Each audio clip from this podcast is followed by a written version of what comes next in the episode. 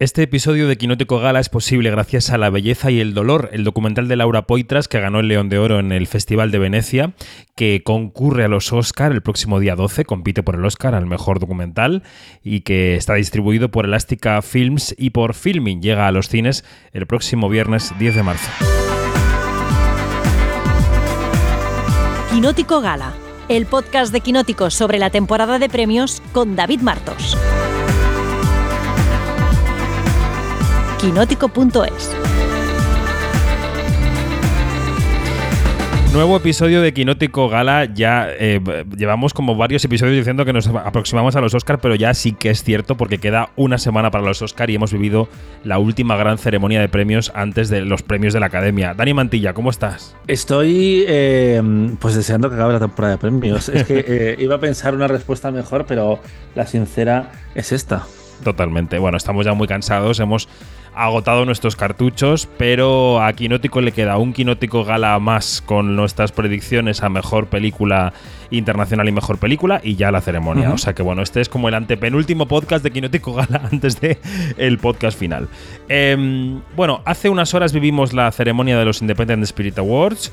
Em, que de nuevo se cerró con una victoria rotunda de toda la vez en todas partes. Esto, Dani, estaba cantadísimo, ¿no? Esto sí que estaba cantadísimo porque además este, la película había funcionado exactamente en el target de los Spirits Awards, que es un poco el público de Letterboxd, lo que viene a ser un poco la versión americana ya internacional de Film Affinity, vale. pero un poco más twitteros todavía, porque Film Affinity tiene otro perfil que además son como muy exigentes en las notas y demás. Letterboxd eh, celebra más el cine y en caso de, de todas en todas partes es que llevan dando mucho la matraca eh, esa especie de comunidad desde que se estrenó la película hace ya casi un año en el SXSW. Mm, en el South by Southwest.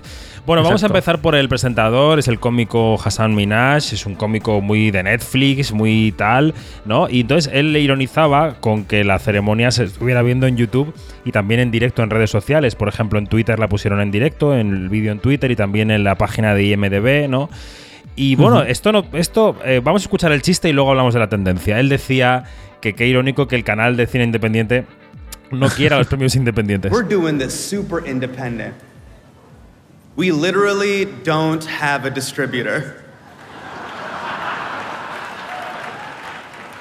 That's right. Take that in. IFC normally televises this event, but they did not renew their contract. Let me reiterate how bad this is. The Independent Film Channel did not want the Independent Film Awards. That's like if Jordan Peterson cut ties with divorced men. Now, I actually looked up what IFC decided to choose to air instead of us right now. Do you have any guesses? Nicholas Braun, guess right now what IFC chose instead of all of us. Semi Pro starring Will Ferrell and Woody Harrelson. That's what's playing right now. Look at the star power of this room. And IFC was like, mm, nah. Let's go with that. Semi Pro lost money at the box office and has a 22% on Rotten Tomatoes. Do you know how bad a movie had to be in 2008 to star Will Ferrell in a wig and still lose money? Bueno, y se metía con esa película de, de Will Ferrell que, que estaban poniendo en el canal en lugar de la. de la ceremonia. Eh, Dani, claro, es que esto ya eh, empieza a ser tendencia, es decir, que está habiendo un cambio en las ceremonias, las, las cadenas de televisión están renunciando a emitirlas, la NBC se lo va a volver a pensar con los Globos de Oro porque ha firmado solamente un año, en los Globos de Oro hay problemas también reputacionales, pero mira lo que ha pasado con Mm. los SAG, también los Spirit, esto ya yo creo que es imparable, ¿no? Es que al final, eh, al final jiji, jaja, pero los feroces Estaban ahí todo ese tiempo. Visionarios. Eh, que también pasó un poco eso, que, como que Movistar se retiró inicialmente, después llegó, llegó Telemadrid, no lo veían claro y al final eh, Internet eh, se convierte en la vía de comunicación directa con eh, la gente que sí te sigue y la comunidad más, más cinéfila. Lo hemos visto hace una semana también con, con los premios del sindicato de actores, que tuvieron un buen seguimiento.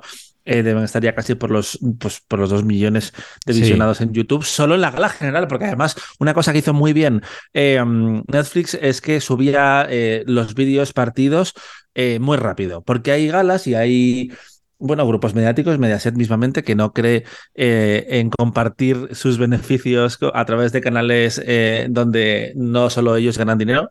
Eh, y aquí Netflix lo ha entendido muy bien y, y creo que también es el futuro de abrir esos contenidos, aunque, eh, por ejemplo, en los SAG mismamente, el año que viene, en teoría, eh, va se va a poder seguir la, la gala a través de Netflix. ¿Qué pasa? Que el especial que precisamente se celebró este fin de semana de Chris eh, Rock. de, de Chris Rock en Netflix, que eh, marcaba la primera eh, retransmisión en directo, en España no se pudo seguir. Ya. Así que, ojo, cuidado para el año que viene. Y aparte que no, aparte de esto no eh, dan cifras. Quiero decir que al final las Ah, bueno, galas claro. entran en esa nebulosa de la no medición que te pueden decir que es un exitazo o te puedes imaginar que no lo ha sido. Quiero decir que es que no sabemos nada. A ver, yo personalmente eh, no necesito saber la, la información más allá de que eh, todos los interesados estén a favor de, de obra. Un poco como este acuerdo que se hizo hace décadas con la, eh, las audiencias en televisión, aunque en ese caso sí son públicos para los anunciantes, eh, pero bueno. Mm, sí, parece que esta es la, la nueva normalidad. Tenían que cambiar las cosas. El consumo televisivo de, las, eh, de los shows en directo ha evolucionado radicalmente en los últimos cinco años. Ya llevaba 15, porque tú ves, por ejemplo, las audiencias de los años de Friends, de Urgencias, de CSI. Y las de ahora son una cosa completamente Claro, opuesta. Y en España igual, a pesar de esta anomalía que hemos comentado ya varias veces de, de los Goya. Y tenemos ese eh, posible nuevo aliado en las plataformas de, de streaming que hay que experimentarlo eh, realmente, a ver qué pasa. Sí, a ver qué pasa. Bueno, la ceremonia siempre es muy gamberra, es muy. Se, se echa en brazos del humor. Yo creo que el gran gag de la noche de ayer fue el de Kate Blanchett. Si quieres, eh. Dani contextualiza un poco y ahora ponemos el audio. ¿Qué es lo que pasó para que Kate Blanchett se metiera debajo de la mesa? Pues básicamente el presentador se acercó, hizo el típico paseo eh, entre, entre las mesas y se acercó a la de TAR, donde estaban Kate Blanchett, estaba también el director Todd Field, Marisa Tomei, que trabajó con él en, en la habitación. Y puso a hablar, a hablar del estado de los medios de comunicación, cómo había mucho clickbait, y propuso a Kate que ya que se hacen estos vídeos de reacción súper exagerados, que qué le parecía hacer unas poses como para em, crear el thumbnail, Ajá. que eso no, no sé si tiene La carátula de- al del español. vídeo, la, ¿no? la- la carátula del vídeo. Eh, y Kate Blanchett, de hecho tú y yo lo estábamos hablando antes de empezar a grabar, no sabemos si esto era pactado o no era pactado, pero decidió meterse debajo de la mesa. Después de Kate fue Todd Field, que evidentemente es un señor muy tímido porque eh, debe ser una de las razones por las que ha estado 15 años en hacer una película, que es que en el fondo pues tampoco se ve como un animal de Hollywood y hacer el, el payaso, No. entre comillas, en una gala es otra cosa. Después fue Marisa Tomei y la última fue Regina Hall, eh, que estaba nominada este año y que el año pasado presentó los Oscar. Bueno. Fue un momento un poco extraño. Sí, fue un poco extraño. Vamos a escuchar ese momento en el que eh, Kate Blanchett siguió demostrando que es la auténtica terrorista de esta campaña de premios. Let's get some YouTube views. I'm gonna throw you a few clickbaity titles, and then you give me that YouTube thumbnail face. We're competing with Mr. Beast, Kate Blanchett. Come correct. Here we go. No, no, please, please. Mr. Beast is.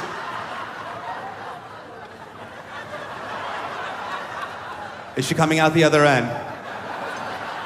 Kate, I'm counting on you. Todd Field is here. Let's go with Todd Field.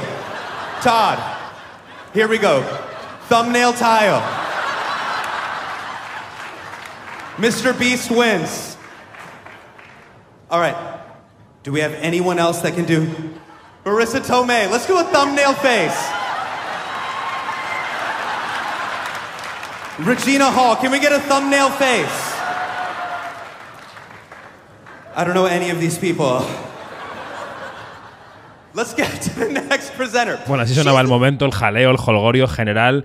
Yo creo que ella sabía perfectamente que había ido a perder el premio porque en esta mm, ceremonia en la que además están mezclados los, eh, los, los géneros, ¿no? No hay, no hay un solo género, son premios sin género. Por primera vez. Sí, eso es. Eh, otra tendencia de la que podríamos hablar, ¿no? En los premios de Mm. cine y series, pues ella sabía que mezclándose con Michelle Yeoh era, la, era mm, digamos, mm, una prueba de lo que podría pasar la semana que viene, no sabemos, pero sabía que hoy lo tenía más hecho Michelle Yeoh en esta ceremonia de los Independent Spirit. Y Michelle Yeoh subía al escenario a recoger el premio y es verdad que están encaminando estos discursos de agradecimiento, esta recta final de la campaña por la pujanza de la comunidad asiática en Estados Unidos y ella venía a decir, pues para todos los niños y niñas que, que son como nosotros de aspecto, pues esto puede ser una inspiración. Thank you to all of you for believing in us and giving us a seat at the table, and for all the little girls, boys who look like us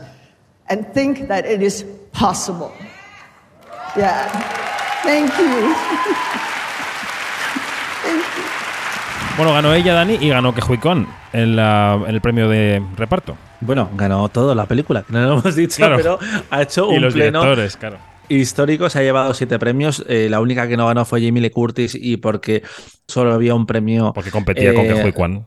Exacto. Y mm, yo creo que sí que este era un momento importante para, para Michelle Yeoh y que era la favorita. No es definitivo mm, de cara a los Oscars, pero sí que parece que la protagonista de todas en todas partes se ha convertido en, en la favorita sentimental, encima subrayado por, como tú has destacado varias veces y, y sacaste la noti cuando pasó esto, ella en los Critic Choice como criticó un poco el, el circo de la temporada de premios del que participa y que, eh, por ejemplo, estos Exacto. mismos días ha salido un videoclip muy divertido con, con los Sparks. Con los Sparks. en el fondo, claro, es que esto eh, no sucede después de los Oscars, sucede cuando se está votando.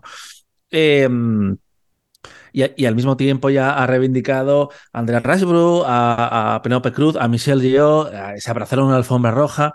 Como que parece que a Kate Blanchett no le importa mucho si eh, pierde eh, el Oscar.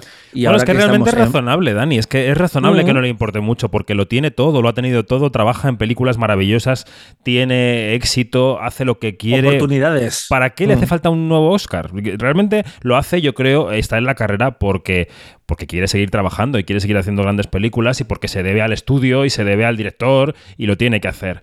Pero no creo que tenga una seria aspiración de ganar el Oscar. Yo creo que le da realmente igual y que casi prefiere Mm. que se lo lleve Michelle Yeoh. Sí, sí, sí, sí, da, da esa sensación, más allá de que luego, em, a ver, los actores son criaturas muy especiales y Ujú. puede que estén haciendo la interpretación de sus vidas. Y claro, eh, evidentemente el ego es una, una parte muy importante, así que igual la verdadera eh, obra maestra de Kate Blanchett este año es hacernos creer que no quiere ganar el Oscar. Eh, veremos ahí, ahí qué pasa. Pero los Spirits son unos premios muy interesantes que mm, en los últimos años a veces se acercan demasiado a los Oscar, otros, otras ediciones se van para atrás y recuperan su raíz más independiente, eh, premiando películas como la, el, eh, de la- hija oscura, perdona, es que La- no me acuerdo de sí, la hija oscura de, dos, Gyllenhaal. Sí, o el Blues de Bill Street, The Farewell de Lulu One. eh, O pero sea que este año la lo- cuota independiente, Dani, habría sido After Ujú. Sun, si hubieran querido ser realmente independientes. Eh, totalmente, sí, sí, sí. Eh, de hecho, además, este año eh, fueron noticia por dos cosas, por eh, los premios sin género y porque aumentaban el presupuesto de el límite de presupuesto para poder optar a los premios, que era de Ujú. 30 millones. Que algunas voces decían que era porque querían incluir a toda la vez en todas partes en, en los premios, pero bueno, eran 25 millones ya, que en, el, en el fondo, en teoría, ya estaban en, en el límite. Y lo de los géneros, pues es que es un melón que va a seguir viniendo, pero creo que aquí sí que estamos viendo las consecuencias negativas. Por la inclusión está muy bien, pero pues antes teníamos cuatro premios de interpretación y ahora tenemos dos. Sí, exactamente. Esto pasa, sí. Y, mm, y bueno, habrá que, habrá que esperar a que las ceremonias de premios que ahora tienen esto implantado sigan dando frutos y sigamos viendo más palmarés ¿no? Du- durante los años y veamos qué premios se dan para hombres, qué premios para mujer, qué premios para personas em, sin género. Quiero decir que habrá que ver los efectos de esta medida. Quería terminar con un extracto de Daniel Kwan, uno de los dos directores de Toda la vez en todas partes, que al recoger el premio, eh, digamos que enlazaba el tema principal de su película con los tiempos que vivimos y decía, ya sé que estamos en tiempos de incertidumbre, pero amigos del cine y amigas, esto puede servirnos para plantar semillas y para inventarnos el futuro que queremos para este oficio. Honestly, thank you so much. You, what we have all done is almost an impossible task. We all made an independent film or TV show during a pandemic, and you should all be applauded for that. This is fucking hard already.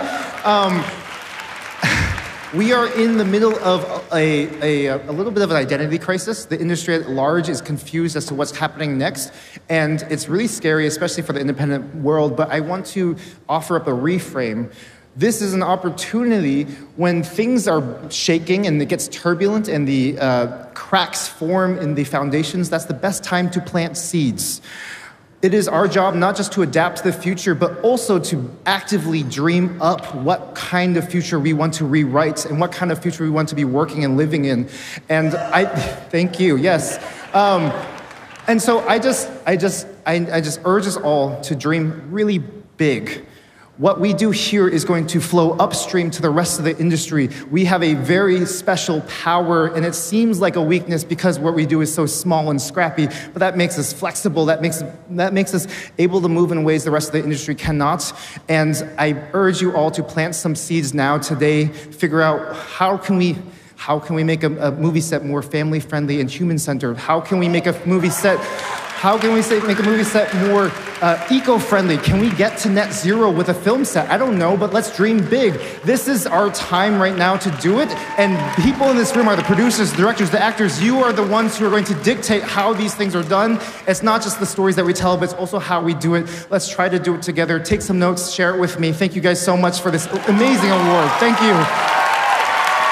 Bueno, esto venía a decir. Eh, Dani, encaramos eh, la última semana de cara a los Oscar. Eh, está todo vendido? ¿Qué puede pasar? ¿Cuáles son las incógnitas? Vamos a hacer un pequeño resumen antes de terminar el podcast. ¿Qué, qué dirías? Vale, la gran incógnita es ver cuál va a ser el efecto de, los votantes internacionales en los Oscar. Hemos visto que en los gremios, que están dominados por em, trabajadores estadounidenses, esta película ha arrasado. Ganó en, en, el PGA los productores, el DGA, que son los directores, y el SAG, que son los actores. ¿Qué ha perdido el Globo de Oro, que vota la prensa internacional, aunque se llevó dos premios de interpretación? y ha perdido el, el, BAFTA, que votan británicos, que también es una organización que comparte bastante gente con, con los Oscar, lo cual te viene a decir que en Estados Unidos efectivamente el fenómeno ha sido imparable y es la película del año, pero que fuera, porque por ejemplo la, Academia Australiana de Cine, que también tiene sus propios premios, que premian tanto cine australiano como sus categorías para internacional, ahí también perdió. Hay un poco más de incertidumbre en ese sentido. Pero mm, el, el, caso, la carrera que más recuerda a, a, lo que ha sucedido con toda vez en todas partes es Birdman, que ganó todo menos el BAFTA, que se llevó fotografía, y el Globo de Oro que perdió contra el Gran Hotel Budapest. Es el, el referente más claro. Y al final en los Oscars se llevó mejor película, dirección y guion. Y también en el terreno de la comedia, aunque sea una comedia, digamos, un poco sui generis eh, toda la vez en todas partes, ¿no? Quiero decir que, bueno, habrá que ver, habrá que ver qué es lo que ocurre la noche de los Oscar. Pues eh, Dani, eh, buena última semana de carrera, que nos iremos a Málaga en un momento dado y viviremos desde allí los premios Oscar. Así que nada, fuerza y honor. Adiós. Hasta luego.